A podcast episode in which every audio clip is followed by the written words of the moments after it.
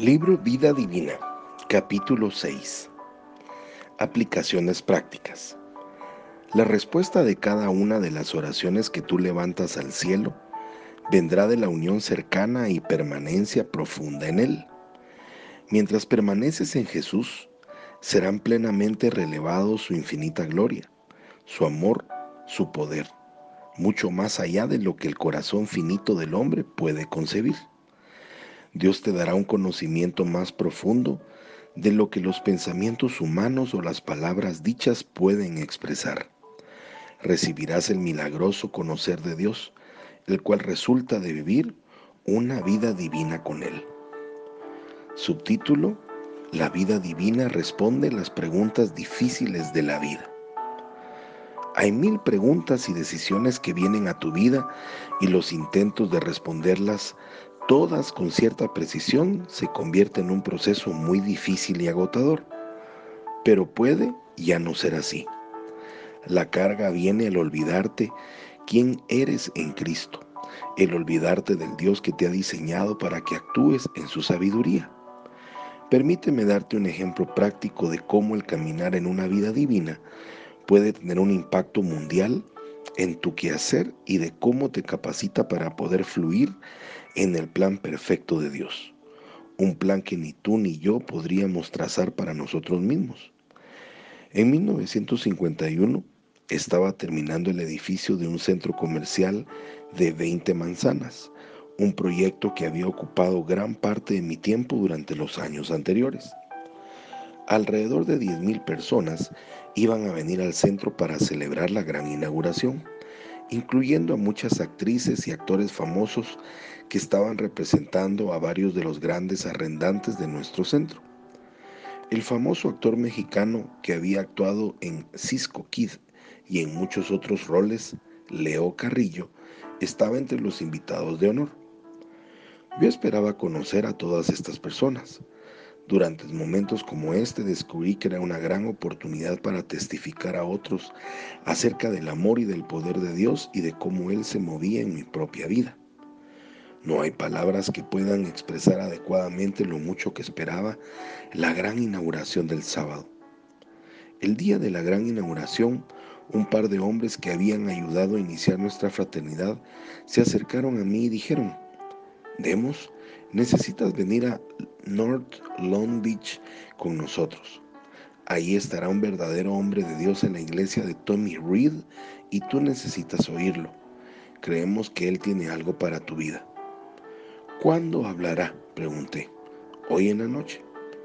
Oh, no puedo ir esta noche, le dije. Tendremos nuestra gran inauguración del centro comercial. Tengo que estar aquí. Los dos hombres insistieron, pero me dijeron, bueno, solo queríamos que supieras de este hombre. Sentimos en nuestros espíritus que él va a jugar un papel muy importante en tu vida y en la vida de la fraternidad. Se veían tan seguros de lo que decían que yo les aseguré, oraré al respecto. Y lo hice. Sabiendo muy bien en mi mente humana que había forma de que Dios me dijera que me estaba perdiendo la gran inauguración de mi centro comercial solo por ir a escuchar hablar a un hombre. Podía escucharlo otro día, pero este sería el día de toda mi vida donde tendría la gran inauguración de mi centro comercial. Todo lo que podía pensar en ese momento era, he trabajado muy duro durante muchos años tratando de construir este centro comercial. Ahora, este sábado, es tiempo que goce de los frutos de mi trabajo. Nunca más en mi vida tendré la oportunidad de que 10.000 empleados y celebridades se reúnan en el lugar que yo he creado. Con todo, estos dos hombres estaban diciéndome que yo debía orar al respecto y estar anuente a dejar todo aquello para ir a oír a un hombre de Dios. Así que oré. Y para gran sorpresa mía, Dios me dijo, ve. Viendo en retrospectiva, esta simple indicación probó ser una de las instrucciones más importantes que yo iba a recibir de Dios. Si no hubiera estado caminando en una relación cercana con Dios, mi viejo hombre simplemente hubiera borrado de la respuesta de la oración al decir, oh, seguramente eso no fue de Dios. y hubiera ido a la gran inauguración, racionalizando el hecho de que seguramente Dios no quería que yo me perdiera los frutos de un arduo trabajo.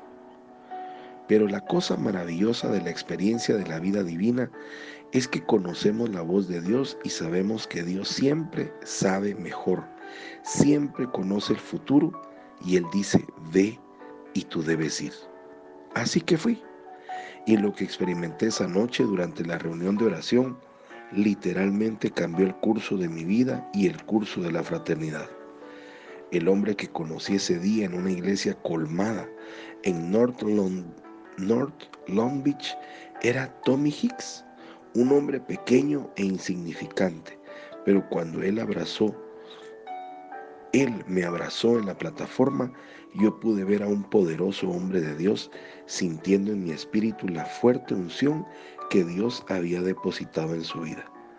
En ese momento supe que estaba tratando con un hombre de Dios. Como resultado de haber escuchado a Tommy esa noche, hice los arreglos para ser, en lo personal, el patrocinador de él en varias reuniones en carpas. Yo estaba teniendo las reuniones, pero ahora empezábamos a involucrar a Tommy Hicks como el ministro y predicador. A través de los años, Tommy Hicks fue usado por Dios para alentarme grandemente en momentos donde Dios sabía precisamente lo que necesitaba.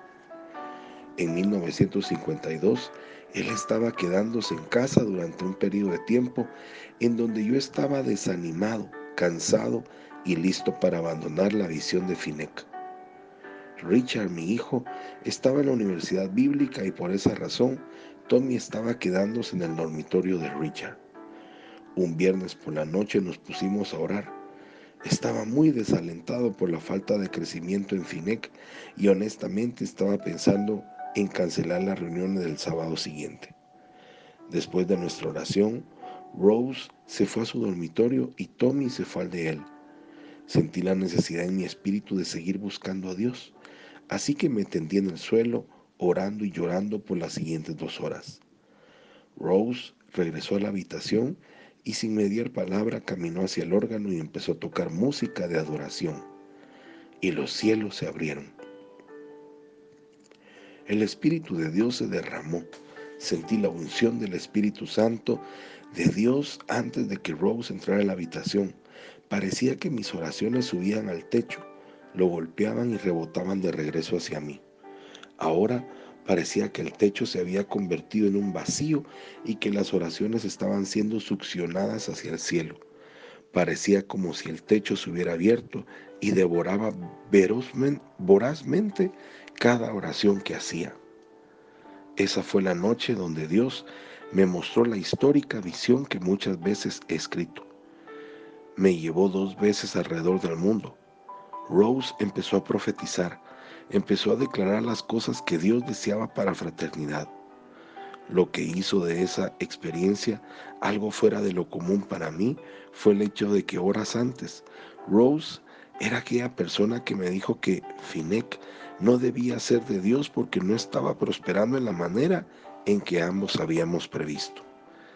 Y ahora a través de su obediencia a Dios y de su propia vida divina, Dios estaba hablándome, animándome a continuar. Sus verdaderos sentimientos eran que la fraternidad debía ser abandonada porque estaba luchando demasiado, pero ahora mientras ella se sometía al Espíritu Santo, ella estaba diciéndome lo que Dios deseaba que yo supiera. Esa no era Rose hablándome. Ella derramó un gran torrente de profecía. Para esto has nacido. Te conocí antes que nacieras y no por eso has nacido. No veas a diestra ni a siniestra. Te estoy guiando por medio de tus manos. Estás en el centro de mi voluntad te estoy guiando. Cuando ella finalizó de describir la visión que yo tenía, estaba perplejo. Dios me había mostrado claramente lo que debía hacer, pero ahora eran casi las seis de la mañana y pensé en ir a descansar por una hora a mi dormitorio antes de salir hacia la cafetería Clifton. Mientras caminaba por la puerta de Tommy, noté una pequeña abertura como de una pulgada bajo la puerta y la luz salía de ella Toqué la puerta y Tommy dijo, entra. Él estaba aniquilado en el suelo. Me dijo, Demos estado en muchas reuniones maravillosas donde el poder de Dios se ha derramado, pero anoche había tanto poder viniendo a través de esa pared que yo no podía pararme. Me paraba y el poder de Dios me tiraba de nuevo. El Señor estaba hablándome y tuve una visión de que debo ir a Argentina y reunirme con el dictador Perón. Alrededor de las 7 de la mañana nos fuimos a nuestra reunión de desayuno de la fraternidad y como bendijo Dios esa mañana. La fraternidad se abrió ampliamente a un poderoso avivamiento y empezó a explotar, creciendo como nunca antes se había visto. Hoy en día tenemos casi cuatro mil capítulos en los países y continuamos creciendo por el poder de Dios. Soy Pablo Zárate y te deseo un día lleno de bendiciones. Hasta mañana.